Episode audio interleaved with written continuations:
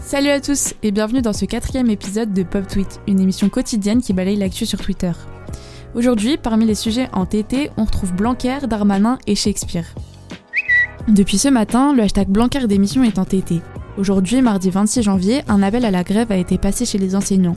Beaucoup de professeurs présents sur Twitter expriment un ras-le-bol général. La gestion de la crise sanitaire par le ministre de l'Éducation notamment est très critiquée.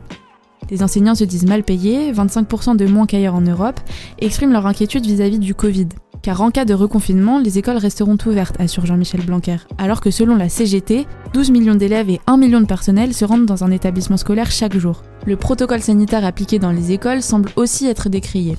Le personnel enseignant a été rejoint par les infirmières scolaires, mais aussi les étudiantes dans des manifestations organisées sur tout le territoire. Génération Identitaire fait encore du bruit sur Twitter.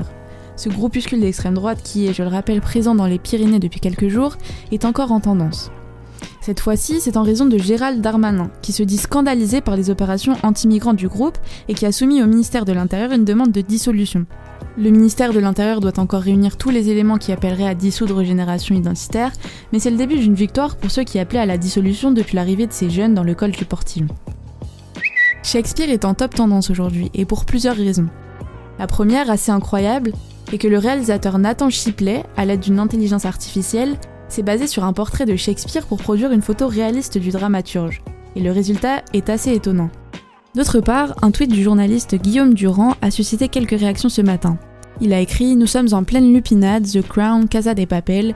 Plus les gens m'abreuvent de leurs addictions admiratives aux séries, plus je leur conseille de relire Hamlet ou de s'intéresser à Manet. Comment peut-on utiliser son seul temps libre à ingurgiter le bureau des légendes? Beaucoup d'internautes ont ainsi repris son poste pour défendre l'intérêt des séries, tout en soulignant le mépris d'un tel tweet. Alors on voit passer des tweets qui clament que la lecture d'une pièce comme Hamlet de Shakespeare est tout aussi intéressante que le visionnage de séries télévisées. Un débat culturel et générationnel est ainsi né sur Twitter ce matin. Voilà pour l'actu twittosphérique du jour, j'espère que ça vous a plu. On se retrouve demain à nouveau pour balayer ce qui fait du bruit sur notre réseau social préféré.